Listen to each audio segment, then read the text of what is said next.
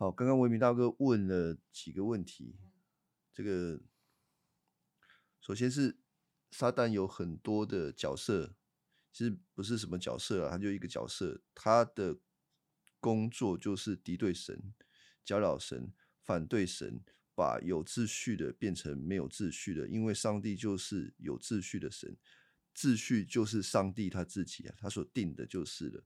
那撒旦既然成为一个反对者，就所有的秩序他通通要反对啊。这个是撒旦被造的时候就拥有的一个特性，所以从旧约到新约一直是如此。好，这个是撒旦的特性啊。那要怎么样分辨撒旦？我我。我我我我不知道，一时之间我不知道要怎么怎么说啦。我们应该要明白的、相信的是上帝的真理。当你明白上帝什么是真的，你就会知道什么是假的。那你知道什么是假的，是基于你认识什么是真的。所以你的焦点是更多的认识什么是真的，而不是。花大量的焦点去搞什么是假的，这样才是对的。就是我知道有些基督徒他会花很多的时间在研究一些撒旦的作为，甚至连圣经以外的也在研究什么七宗罪啦，什么有什么七种天使啊，有什么样的魔鬼啊，他们在做什么样的事情啊？那个已经超过圣经以外了。呃，不是我们关注，不是我们的关注，甚至圣经内的撒旦的工作，也不是我们要持续关注的对象。你看，像约伯记，撒旦只有出现前面两个章节啊，后面就没有出现了。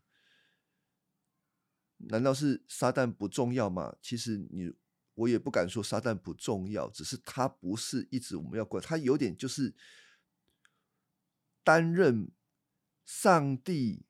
的一颗棋子的角色而已，他不过是上帝的棋子，或者讲更难听一点，就是他是上帝养的一条狗而已。只是这一条狗不知道自己是狗啊，这条狗以为他自己好像可以当神一样，其实不然。所以我一直认为，基督徒不要花太多时间去想说，哦，撒旦的作为是什么。或者是有时候我们读那个以弗所书啊，因为我们以前都是顺服着天空掌权者的，我们都在天空掌权者的这个权势底下，这个是一个事实，但不意味着我们要不断的研究现在的撒旦在空中正在做什么样的事情，这个不是我们的焦点。你如果 你如果一直去把这个东西当成你的焦点，会变成什么呢？你会变得疑神疑鬼，你会一直在观察圣经没有的东西，然后观察你的环境发生什么样的事情，然后透过你的环境来决定你现在的心态，来决定你这个人的整个，呃，上帝爱不爱你，你这个人有没有价值，你这个人好不好等等，那不是基督教的信仰，那不是圣经所要给我们的信仰。你这个一直走走到最后面，你跟拜拜的就没有什么两样啊！因为这些人完全就是要靠着外在的东西来改变自己的一些影响自己的行动决定，所以不，我们要信的是上帝写在圣经里面的白纸黑字，明明白白的给我们，他已经给我们足够活在这个世界当中，所有一切。需要的东西都在里面了，没有更多，也没有更少。那唯一的焦点就是耶稣基督。我们都在恩典里面。这个概念每一次都会谈到，我知道每一次都会谈到，但是我们好像越谈越多，有的时候会很模糊、很空泛。但是我们每一次都会，呃，会有更多的细节在里头。今天当然也会有更多的细节在里头。所以它不是一个很空泛的，但它却是一个我们每一次都要重新提的总原则。所以第一个问题，我不知道有没有回答到文明大哥，就是你说撒旦的这个好像很多的角色，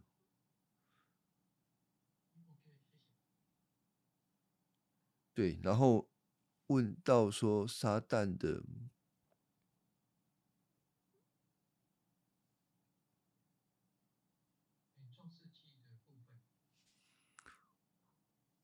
哦，这个你还问魔鬼跟罪的关系？魔鬼使人犯罪，诱惑人犯罪啊！从创世纪就看到魔鬼诱惑人犯罪，但人犯罪责任在于人，因为人做了，人决定了，所以责任在人，不在撒旦。所以，如果你今天被搅扰了，可能是从灵界来的莫名其妙的也好，或者是你有一个很次要的因素，你可能发生很倒霉的事情也好，你可以说哈，然后你因为这些发怒了，做坏的事情啊，你没有任何推脱的理由说，因为撒旦给我搅扰，因为呃，你的同事。讨厌你，或者是你的老婆骂你，或者是你的小孩，呃，不听你的话，使你生气。你你不能把责任推脱给他们，因为是你自己。所以撒旦他有的时候啊，他可能在圣经里面，在创世纪里面，我们看到他好像是一个触发的，但是即便是他触发的，责任都在人身上。这个很重要，因为有的时候人在亚当堕落之后，都有一个特质，就是把责任怪到别人身上，不把责任扛在自己的身上。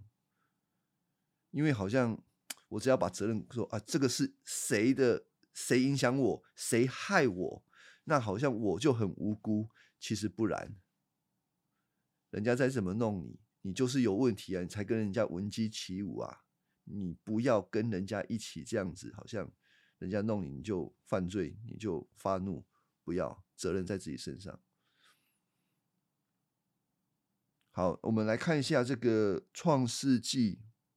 哦，这个我再补充一段经文，一定会有人很纳闷说，那上帝为什么要创造撒旦这个角色，然后害得亚当夏娃去受诱惑，然后吃了分别善恶树上面的果子呢？为什么要搞这一出这么大一圈呢？这个答案在罗马书里面，保罗就有讲了。因为神使人全部都圈在最终，他先把人全部圈在最终，就是所有的人，我不管你是什么人，基本上所有人都一样啊，圈在最里面，然后再把你救出来，好使什么？好使你能够看到上帝的恩典。我不知道大家听了这个保罗的解释怎样啊？我来查一下这段经文。我本来要提前查的，查到来不及。好，那个一个是罗马书，一个是加拉太书。罗马书十一章三十二节说：“因为神将众人圈在不顺服之中，特意要连续众人。如果大家都顺服的话，上帝怎么连续你呢？”如果亚当都很顺服的话，他怎么得到上帝连续的恩典呢？他得不到。嘿 嘿这个听起来好像有些人可能会不服气。那我不要啊，我我不要得到这个恩典，因为我在罪里面很痛苦、很不舒服。一定会有人这么说的。但是神的恩典绝对比人的罪还要大，你就要抓住这个。上帝的恩典比人的罪还要大，所以即便我们人在罪中受罪的影响，基督徒也是现在还是会受到罪的影响。但是我们现在要学习看见一件事情，就是上帝的恩典比我们的罪还大，要来连续我们，我们就能够更多的来认识神。加拉太书三章二十二节，但圣经把众人都圈在罪里啊，先把你们圈在罪里面。使所应许的福音信耶稣基督归给那信的人。如果人没有被圈在罪里，人就没有办法得着那白白福音的好处，人也没有办法得到耶稣基督跟耶稣基督有更深的关系。一切都是为了一个更高级的恩典呐！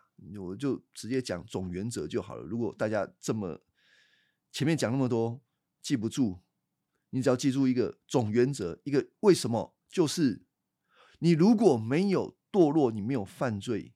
你就得不到更高级的恩典。那更高级的恩典是什么？上帝把他的儿子给你，而且是永永远远的给你，跟你在一起。啊，这个是总原则。那如果你不觉得你是犯罪堕落的，你就不觉得你是需要耶稣的，你也不会得到我们在最终神要给我们的连续，也没有办法享受到福音当中的基督给我们的恩典。好吗？所以哈，这个很有趣啊。基督徒如果觉得他很好，他不需要蒙连续，那他就会更多的缺乏神给他的连续的恩典。如果一个基督徒他常常觉得他自己很能够靠自己的努力，那他对福音得着的好处就会很少。那神为了要给我们。福音的好处常常是把我们打在最终，甚至是极大的最终，好使我们知道我们领受的恩典如此之大，并且没有一个人可以在上帝面前夸口说：“上帝，你只要救我就好了，我可以自己活。”没有，你连自己活怎么活，全部都是靠恩典。好，我们来看创世纪三章。哎，文明大哥，你刚刚说哪一节？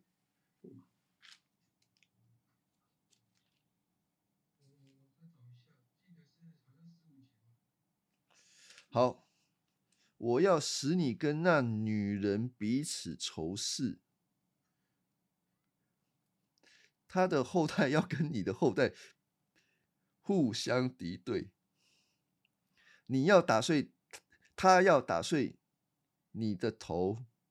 你要咬伤他的脚，文明大哥观察到一个很细微的，然后这个有时候没有人问我也不想讲。他其实在对蛇讲嘛，那蛇就是撒旦嘛，就是你先把它代表起来，说，哎，为什么蛇是撒旦？你我先不管这个。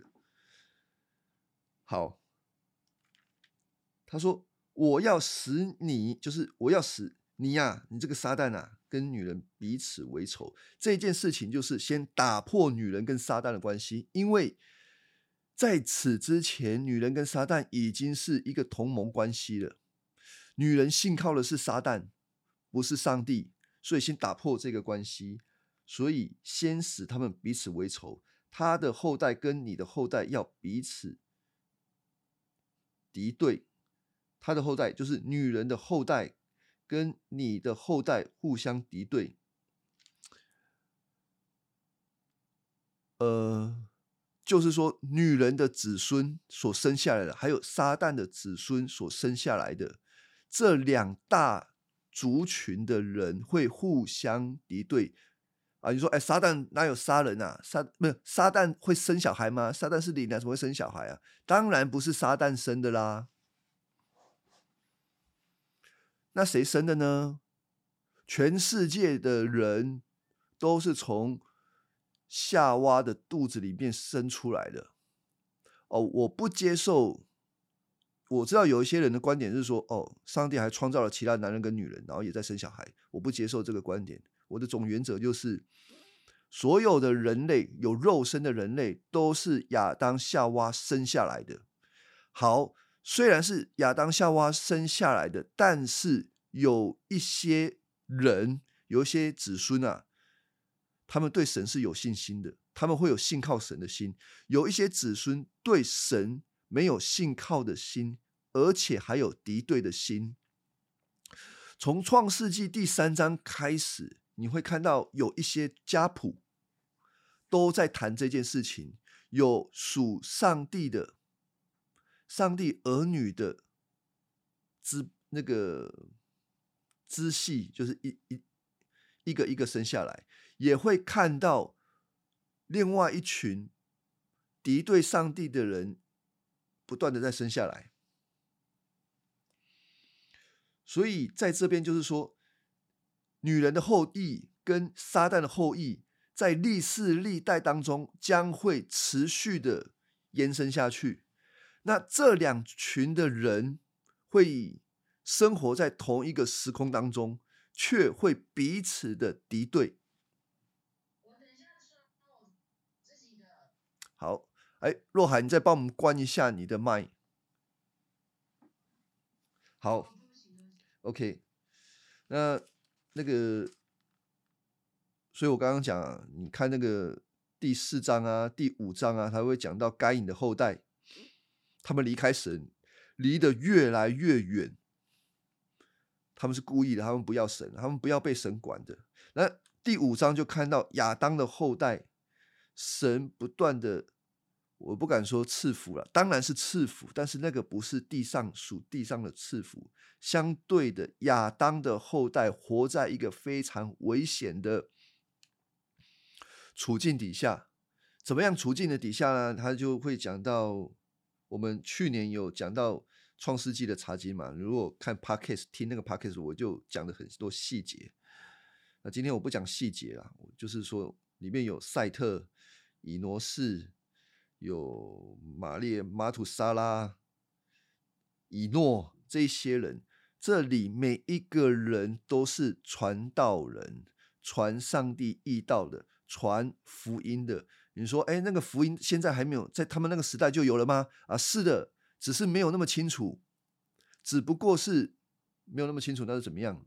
没有那么清楚，很简单，道就是信靠上帝，悔改，信上帝，亲近上帝，很简单的道理的，没有一连串一堆，没有，很简单的悔改，信上帝。可是呢，没有啊，而是该隐的后代，就是撒旦的后代，跟从信心里面生下来的神的后代，彼此仇视，甚至会想要撒旦的后代会想要杀害、陷害上帝的后代，啊，这个是在整个创世纪到历史历代都反复发生的事情。可是我们会发现，上帝的后代都是很软弱、很弱小的，很弱小。上帝不保护他们吗？有啊，有保护啊，所以他们这么样的弱小，在几千年当中都死不掉，这个就厉害了吧？如果不是上帝的保守，他们早就死光光了。嗯，你看这个挪亚这一群人，还有后面的亚伯拉罕这一群人，亚伯拉罕、以撒、雅各，他们都活在一个常常很有可能被凶杀的一个环境，可是他们就是死不掉，为什么呢？除我们只能用很。客观的解释就是，如果不是上帝保守他们，他们哪有可能活到今天？如果不是上帝保守以色列人，他们怎么有可能离开埃及？那是不可能的代际啊！好，就是这样子。所以这这里一开始就讲两群人，然后呢，刚刚文明大哥的问题说，他的后代跟你的后代互相为敌嘛？就互相为敌，他要打碎你的头，你要咬伤他的脚跟。这里就不是在讲一个群体的关系哦，他应该是在讲他的子孙嘛，后代应该是复数，但是这里的他是一个单数，这个单数指的是众后代当中的那一位真正上帝的儿子耶稣基督那一位要干什么？要来打碎你的头。女人的后裔要打碎你的头，那个你不是讲那一些后代，不然就打，不然他就会说那一个后裔要打碎你的后代们啊，但不是叫要打碎你，就是你那个你是谁呢？就是撒旦。上帝的儿子将要彻底的击碎撒旦的权势，所以说是他的头，但是你会咬伤他的脚跟，就是一个不是致命伤啦，就是一个会受到伤害，但不是致命伤。但是那一个真正的后代会给你致命伤。好，那有一些人会，我我有些人会问说，这是另外一个问题啊，你怎么知道那个蛇是撒旦？就从这一节得到印证了，就从这个地方得到印证。什么印证呢？没有一条蛇可以活得那么久，大家懂吗？你认为蛇可以活多久？呃，我我不知道啦，我不知道蛇可以活多久啦。最久有没有超过一百年？我认为不太可能，没有蛇活过一百年。那这边呢？神是对这一条蛇说，它就是女人的后代，好几代、好几代、好几代、好几代的后代，要击伤，要打碎你的头。这就表示那一条蛇的生命超级长的，超长的。超长生命的蛇，那显然它不是一个我们平常所看到的蛇，所以我说这边从这里可以支持这条蛇指的就是撒旦。好了，但支持是整本圣经都这样子支持的，就是最后我们从新约里面看到的是。耶稣基督透过他的死跟复活击溃了撒旦的权势。好，文明大哥，我这样子回答，有其他的问题吗？看不到。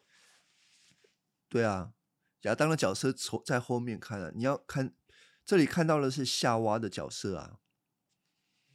这里是夏娃的工作，她要生下来啊，她是众生之母啊。你说？亚当看不到他的角色，有啊。亚当要亚当要干什么？神对夏娃这么说的时候，那亚当要如何回应？亚当的责任是什么？没有没有，我我我这边就赶快把这一段讲完，就是第二十节，亚当给他妻子取名叫做夏娃，因为她是人类的母亲。上主用兽皮做衣服给亚当和他妻子穿。这个背景就是亚当夏娃他们不是不是堕落了吗？不是背叛神了，就是活在死。上帝说：“你们吃的那日子必定死。”好，必定死。亚当已经离开神了，他全身已经皮皮抓了。上帝在发怒，然后给他们一个审判。所以亚当皮皮抓，夏娃也皮皮抓。然后亚当听完上帝对夏娃的审判。这个审判又带着一个应许，就是你的老婆会生小孩，会生很多很多的小孩，有一个小孩会来彻底解决你们所犯的错、犯的罪。那亚当的责任是什么呢？是继续的皮皮抓吗？不是，信上帝的话。亚当的责任就是信他的老婆会生小孩，生一个救主出来。这个是亚当的责任，听上帝的话，然后用信心来回应这个话。这个是最早的因信称义，因为相信，所以被看为是好的。那我们怎么知道亚当是相信接受上帝的话呢？从第二十节啊，他给他的妻子取名叫夏娃，因为她是人类的母亲，他取名他叫做夏娃，他深深的相信他的老婆会生下很多很多的孩子，所以取这个名字。他信上帝的话，从取名字上面来看就知道了。好，当上帝不当亚当用信心回应他的话之后，耶和华神啊，就上主啊。就用兽皮给他做衣服，给亚当夏娃穿，啊，这样子就连起来了，对吧？为什么？为什么要做衣服给他们穿？现在他们有信心接受上帝的话，神就遮盖他们，给他们兽皮穿。而这个兽皮，我们知道，就是需要有一只动物替他们死，替他们担罪，并且用他的。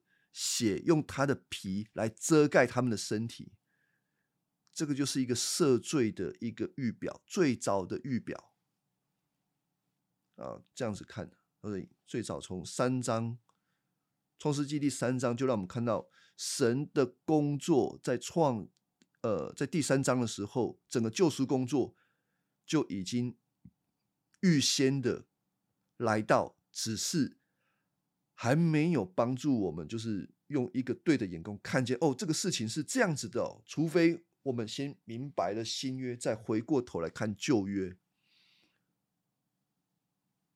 哦，是这样子。原本洛涵问的问题，哈，我以为洛涵今天不会上。这个我洛涵问的问题，有有些问题我没有办法回答啦。坦白讲，约伯记是不是约伯？是不是耶稣？约伯是约伯，耶稣是耶稣。约伯不是耶稣，但是约伯有预表了耶稣这个人物。可以吗？约伯不是耶稣，但是约伯的事件预表了耶稣。什么地方预表呢？好了，什么叫做预表？预先的表示将来会发生的事情。我我我我稍微花一些时间解释这个这个神学原则。我们常常讲预表。如果预表没有经过解释，叫做灵异解经，就是随便你解释。但预表要怎么样子才叫做正确的解释预表，而不是随便讲？就是你得在这个人物，或者是事件，或者是东西上面，先看到它的象征意义是什么。就是说，更简单的，就是说。这一个人在这个剧情当下有什么样的意义？对我们而言，或者是对当时的读者而言，有什么样的意义？你得先找到这个，然后呢，看到耶稣基督在十字架上面成全的意义，你就看到一个更完整的神学意识，你才能够知道哦，这个叫做预表。约伯预表了什么？约伯整个约伯记啊，我我我只讲一个，但是那个预表太多太丰富了，你不要把它限制住了。但是最重要的这个不能少看的，就是整个约伯记让我们看到的是有一个无辜者，无辜的，他是天外飞来横祸，他受苦，他不知道为什么，约伯他不知道为什么。然而，因着他顺服，神赐福了他，还有他整个家庭。那这个是约伯记。那我们如果回到了，我们来到了新约耶稣基督的时候，我们就看到，耶稣才是那一个真正无辜者。约伯不能说他是无辜者哦，呃，应该说是的。约伯飞来横祸，他是无辜的，但。他还是一个罪人，他不是一个完美的人。约伯记有很多地方看到约伯身份，他的这个人格上面的不完美，让我们看见。但耶稣不是，他是那一个真正的完美的约伯，更美的、更好的约伯，无辜的受苦，那为的是他的百姓。所以这个预表的关系是这样子的。好，这个预表差不多要讲讲十堂课才讲得完啊。但是有的时候我们会把预表跟是什么连在一起啊。约伯不是，不然你会说亚伯拉罕是耶稣，不是亚伯拉罕不是耶稣。亚伯拉罕有没有预表耶稣？有很多人物都有预表耶稣的，很多事件都有预表耶稣的。但是你不可以直接把它连起来，你需要透过一个解释，就是它本来的意思是什么。然后耶稣在十字架上面成全了什么？必须要这样子。然后第一个问题是约伯记是谁的？老实说，呃，我也不确定是不是摩西写的。我我不我不认为，我不知道。那我我看了一些，我觉得没有一个很确定的。如果是这样子，我们宁可就是说不知道好了，宁可说不知道。然而，虽然我们不知道约伯记的属天性。就是他的的确确是从神来的话语，有属神的权威，这个是毋庸置疑的。我们抓住这个就好了，不要过分的去追说这个到底是谁写的。嗯，不太，嗯，不是这么的重要。好，那怎么写下来的呢？呃，不管啊，就算不是摩西写，不是亚伯拉罕写，不是谁写，那总是有一个人写嘛。因为这本书不是从天上就好像死亡笔记本突然掉下来，它就是有人写嘛？对，就是有人写。那他怎么写？显而易见的是，这个当中有一些是天启文学。天启就是它不是一个实在你地上看得到的事件，比如说天上的这个事情。上帝在天庭上面开会这个事情，作者应该是看不到，应该是神的漠视。我这里都说是应该，因为我不敢用最一定的方式，就是说应该。还有第二个我要说绝对不是的，就是它绝对不是一个虚构的，它绝对是一个实际发生的事情，这个很重要，它不是。它不是杜撰的，我知道有些人说哦，因为它是诗歌智慧体，所以它不是一个真实事件，千万不要这样理解哦。我我知道在有的时候有人会这么解读，有的时候创世纪也是诗歌智慧体啊，所以它不是一个实际发生的事情哦，不能这样理解。诗歌智慧体会有一些特征，它有的时候会有夸饰法，有的时候会用一些文学的笔法，会有浪漫的方式。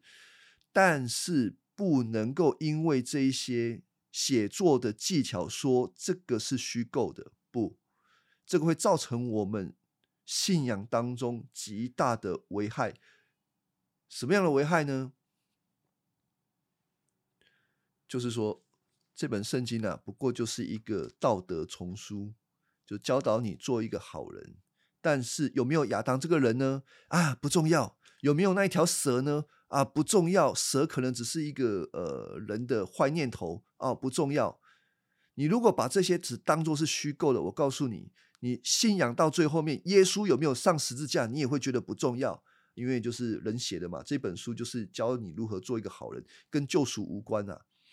我们不这么看，所有的书卷都是实际发生的，你要这么信。不然，耶稣在十字架上面的工作就是虚的，是没有必要的。哦，这是我们应该这样子信的。还有，圣经说约伯完全正直，那是什么样的正直？像我打错字了，像耶稣一样的正直吗？不一样。耶稣没有罪，他是完全的正直，完完全全的正直。那为什么约伯记说？约伯完全正直呢？同样的啊，圣经上帝也说亚伯拉罕，我看你是异人；他也说挪亚，你是个异人；他也说以诺与神同行，他也是个艺人啊。这些人都是艺人啊。可是这些艺人不等于是无罪的人，那有什么差？就是说他是一个罪人，又是一个艺人，那到底是什么人？圣经在讲这一些罪人是异人的时候，是用一种比较宽的恩典的角度、恩典的眼光，或者我今天一直很想要谈的一个东西，就是约的眼光、立约的关系人的眼光来说，这个人是异人，就像你看你的孩子。他是我的孩子，他是好孩子。只要他认我这个爸爸，我就说他是好孩子。他是完美的吗？不不不不，我知道他不完美，但是他认我这个爸爸，我就觉得他是好孩子。圣经在说这一些人是异人的时候，只是上帝用一个比较宽的恩典的眼光、恩典的标准来看待他，不等于说这一个人是完美的。约伯记的后面也是让我们看到约伯一点都不完美，约伯碰到试探，他跟我们一样，马上就忍不住了，受不了的。哦，是这样，所以哈，这个呃，呃，若涵有讲说哈，这个约伯太强了，他的属灵生命太强壮，难以令人置信。是的，第一章、第二章确实难以让人置信，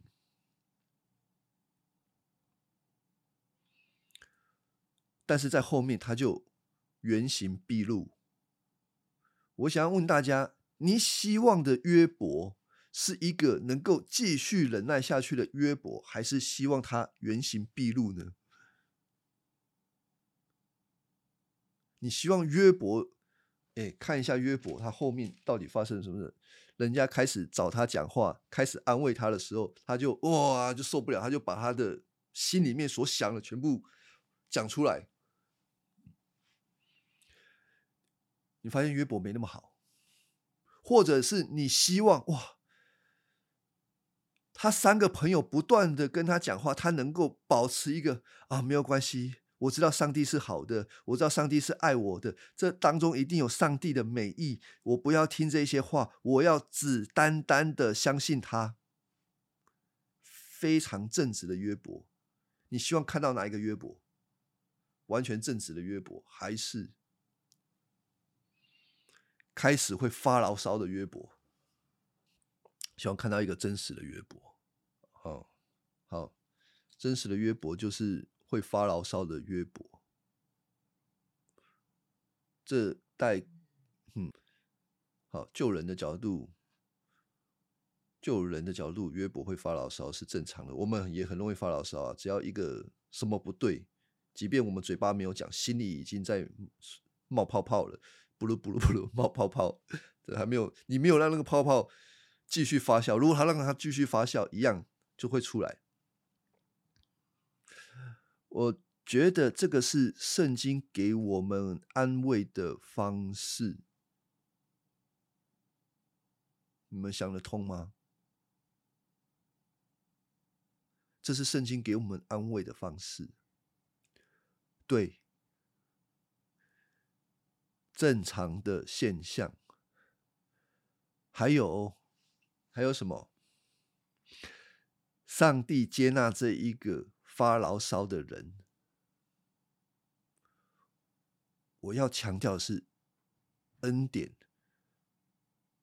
比罪来的还要大。人时刻都需要恩典，不是人的行为，不是人的金钱。我说不是人的金钱，先不要把我们应当的金钱好像打进来。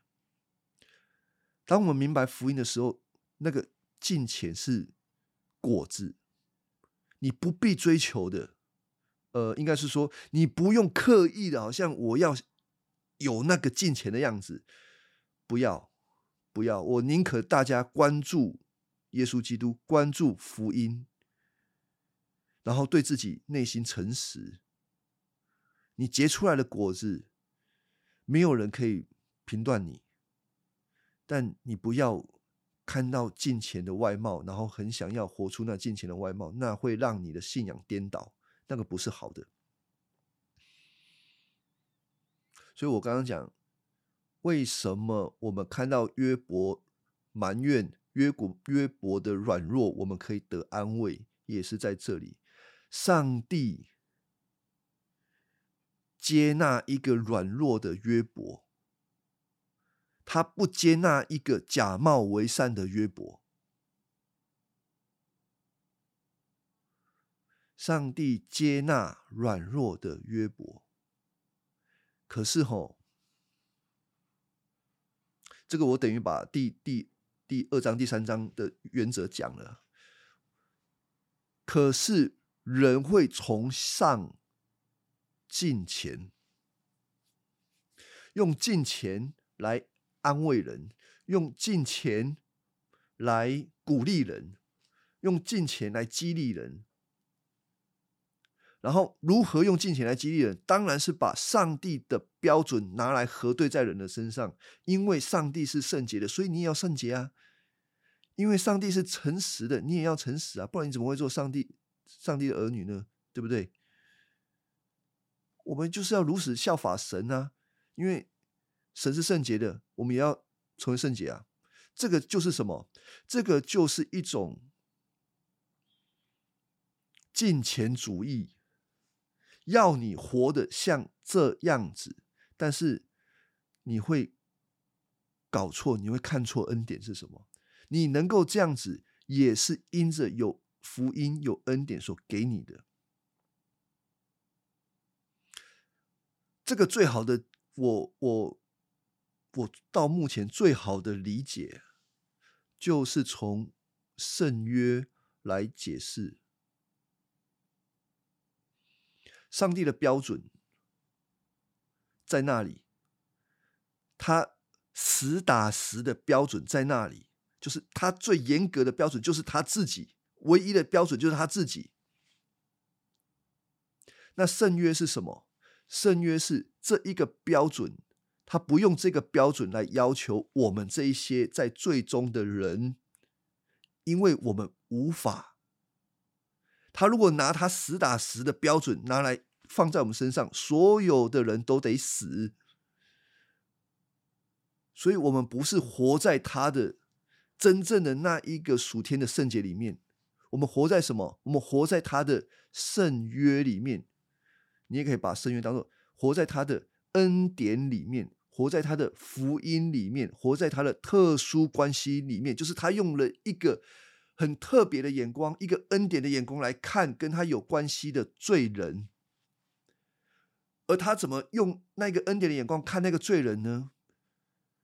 那一个条件就是你信他，他就用恩典的眼光看你了。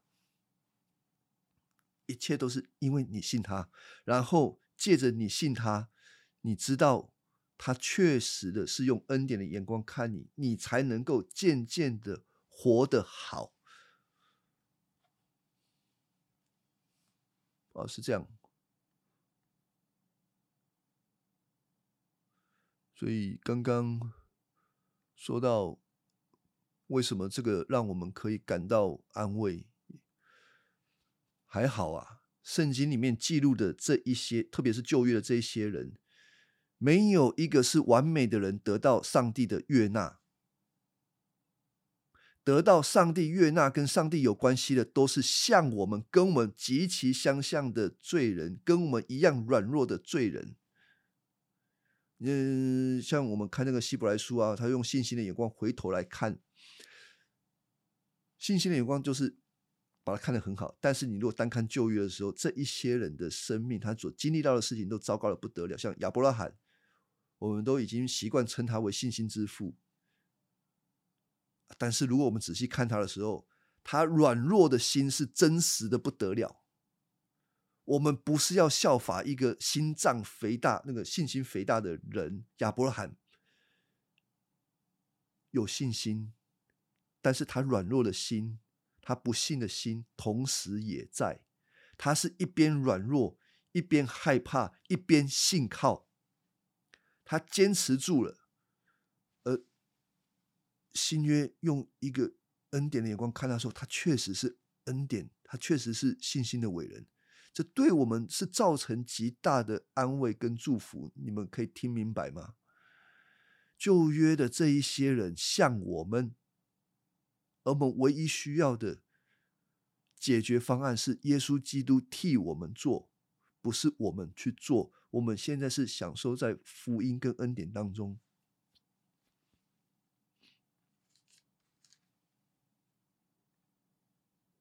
那个若涵最后一个问题，其实我我看不太懂啊，什么里面的创造很多是人的眼光，还是一个感觉？我不太懂。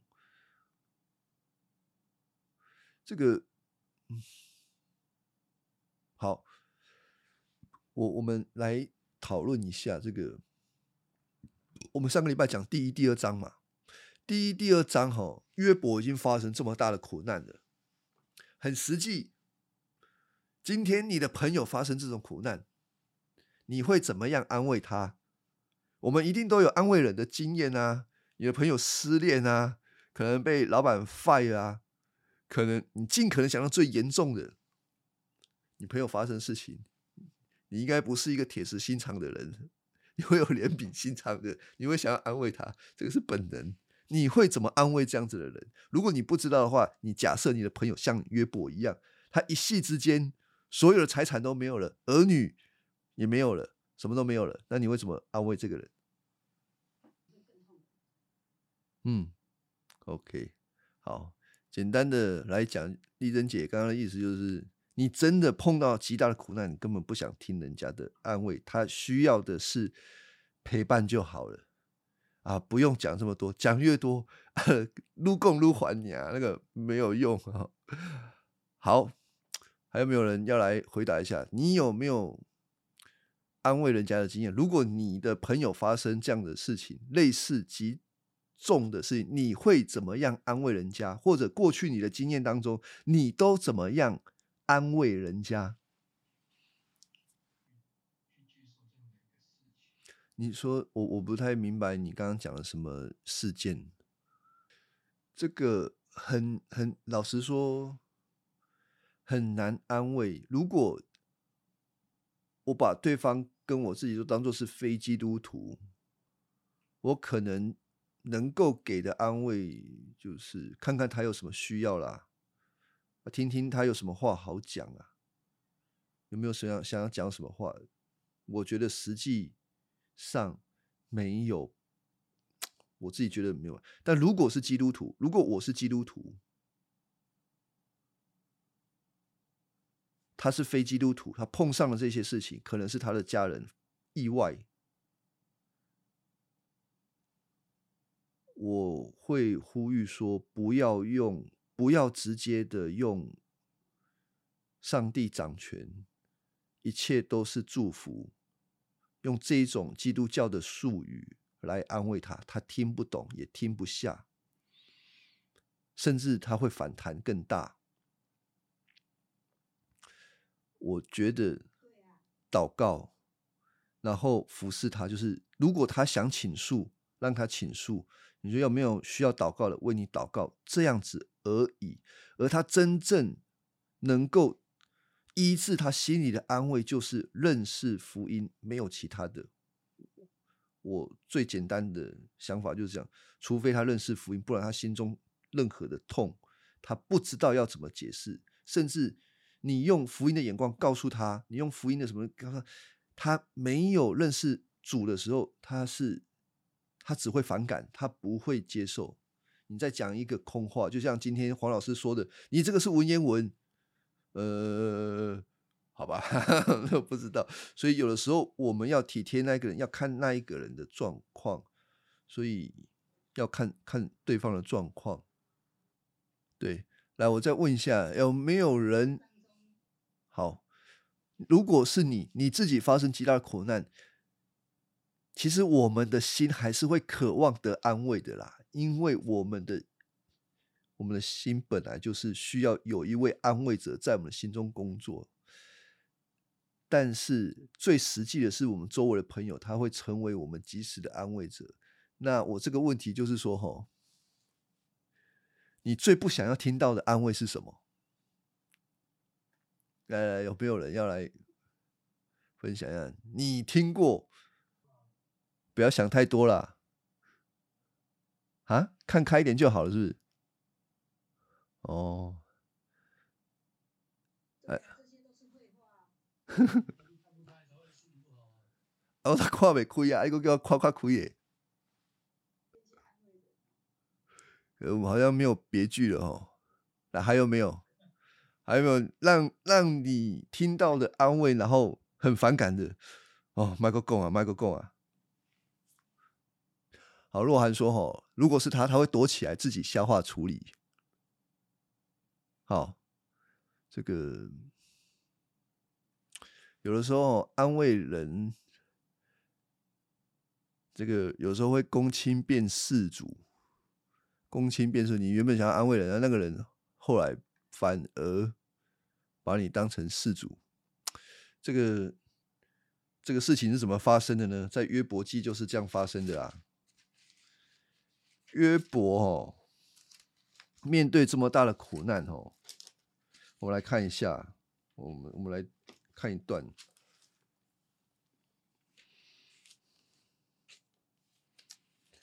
这个约伯记第二章，哎，我我再跟大家解释一下，上个礼拜这个失控一直笑，我跟大家讲，约伯发生这样子的苦难，我是我为什么会很想笑？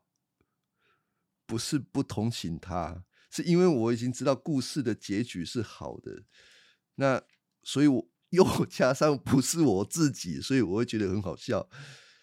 哎，好了，就是这样。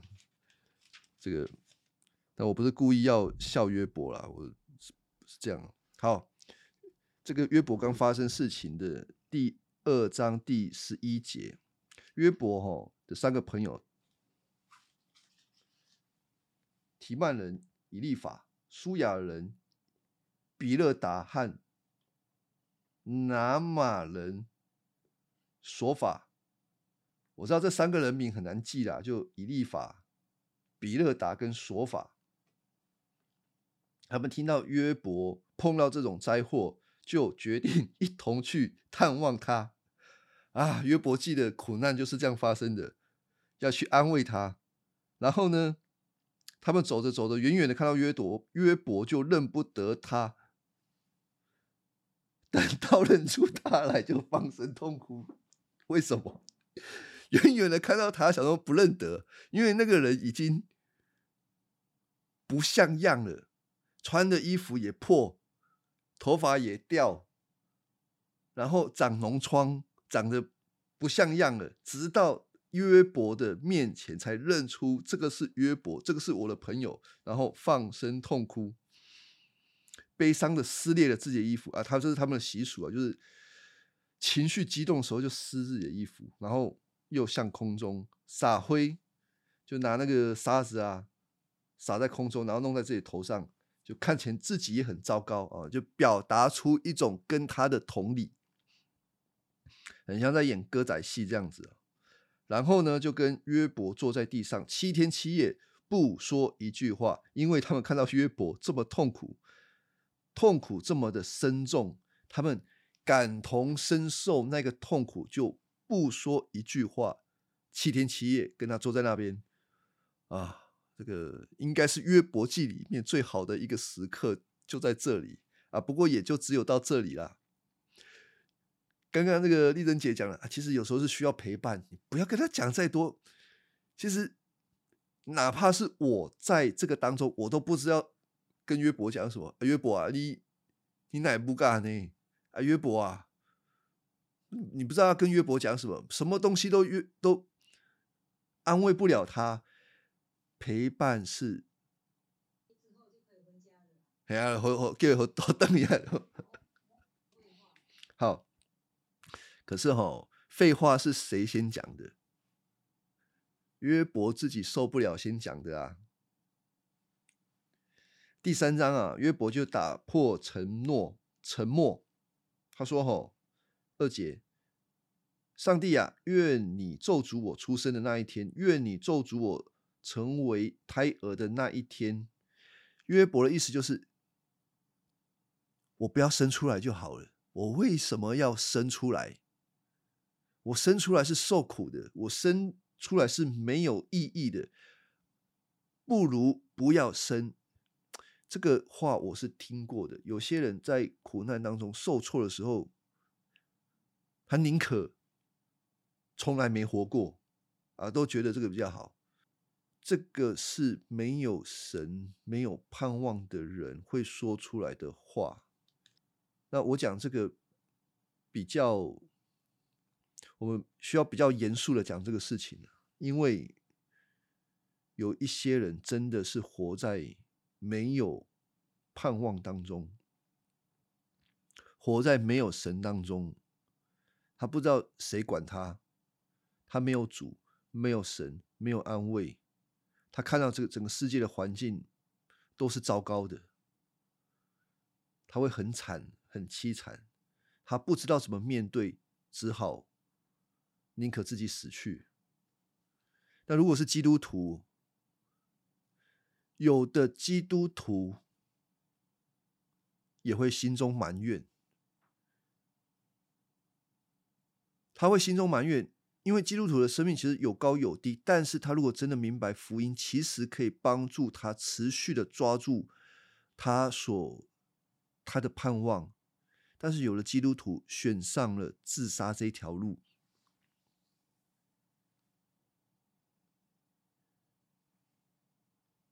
那我们怎么看这件事情？其实是我们还活着的人需要思想的。我常常在说，信主跟认识福音两件事情不要拆开来。可是有的时候，我们就是把这两件事情给拆开来了，就是我们让一个人信主了，他是愿意接受耶稣基督，然后。受洗了，但是他对福音的认识就停住了。我就哦，我就信主啦啊，我得救了。好，然后呢，他的整个内心的思想、他的价值观、世界观没有改变，没有因为福音改变他的眼光，改变他的心，改变他的价值。他用旧有的价值观在活，他还是很累，他还是有可能走上一条就是。自我解决的道路。那有些人会问说：“那他自杀，那他是得救的吗？”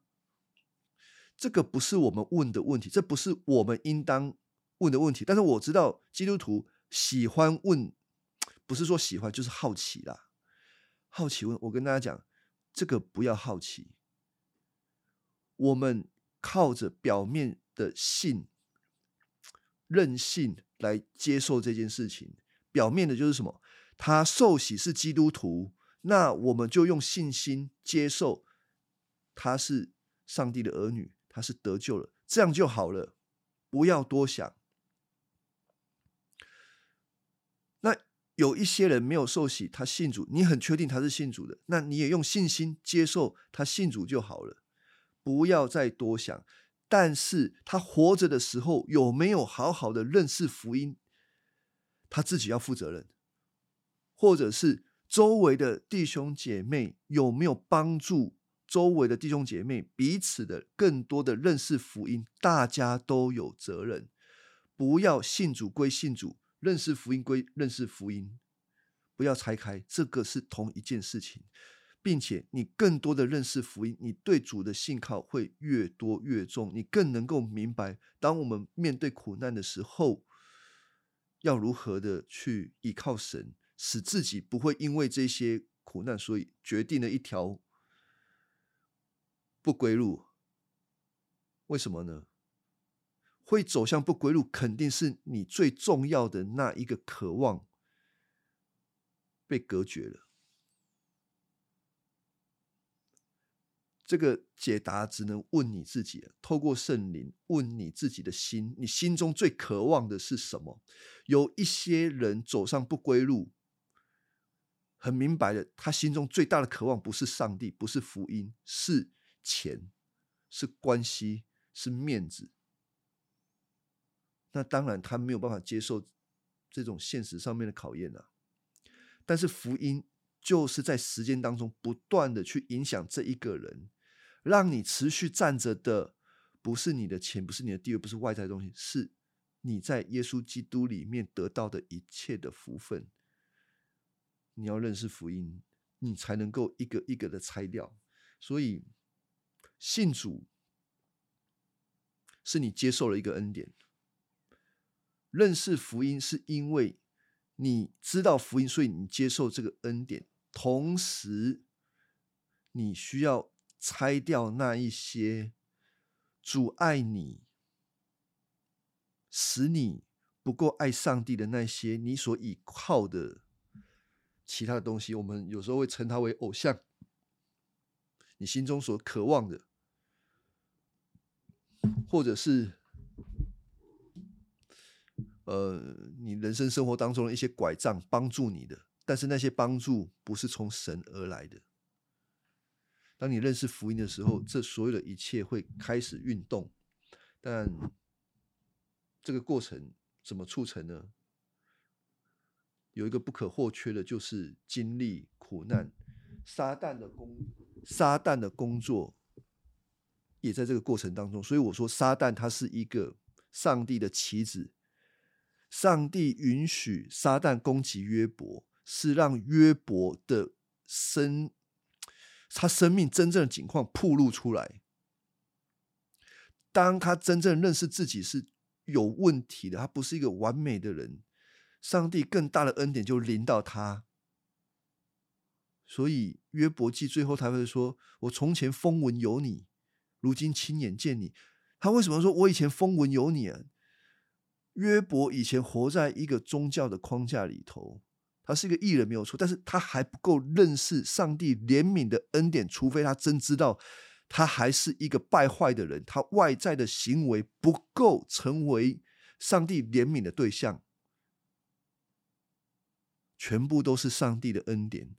他意识到这一点之后，他除非就是他要先暴露自自己的问题，然后上帝的恩典哦，我是这样子的人，结果上帝竟然还爱我，我今天。亲眼见你了啊，是这样子，所以整个约伯记让我们看到这个整个过程。好，哦，我们下个礼拜再继续说下去。我们来，我们就可以谈谈约伯的三个朋友用什么样的方式来安慰约伯，让约伯越来越火大。他原本没那么坏，被安慰之后更坏，再安慰更坏，更坏啊。不过上帝还是爱他，让他知道哦，我我确实是有问题。好的，我们时间有点超过，这个一样哦。我我再提醒是约伯记有很多很多的对话，有很多的真理原则，也有一些是有矛盾的地方。如果你自己读，你发现有一些东西。怪怪的，你要把它提出来。特别是约伯的三个朋友所讲的话，里面有对的，有好的，但是有一些是错的，并且会因为那一些错误的观念，使得他们所讲的东西是全错。啊，我们下个礼拜再看。我们祷告结束。啊，父神，我们感谢你在今天晚上让我们看见你怎么带领约伯。我们要领受这个恩典，就是我们是全然败坏的。即便我们在许多道德行为上面看起来还不错，但然而当你恩典临到之前，乃是要让我们看到我们没有任何一点可以夸口的。这使我们心里更渴望，我们需要你的恩典，需要你的儿儿子耶稣基督。感谢赞美主，也保守我们所有的线上的这些众人，在晚上休息的时候体力可以恢复。赞美你，奉耶稣的名祷告，阿门。好，我们今天到这边，谢谢大家，辛苦了，好休息吧，啊，拜拜，晚安，晚安。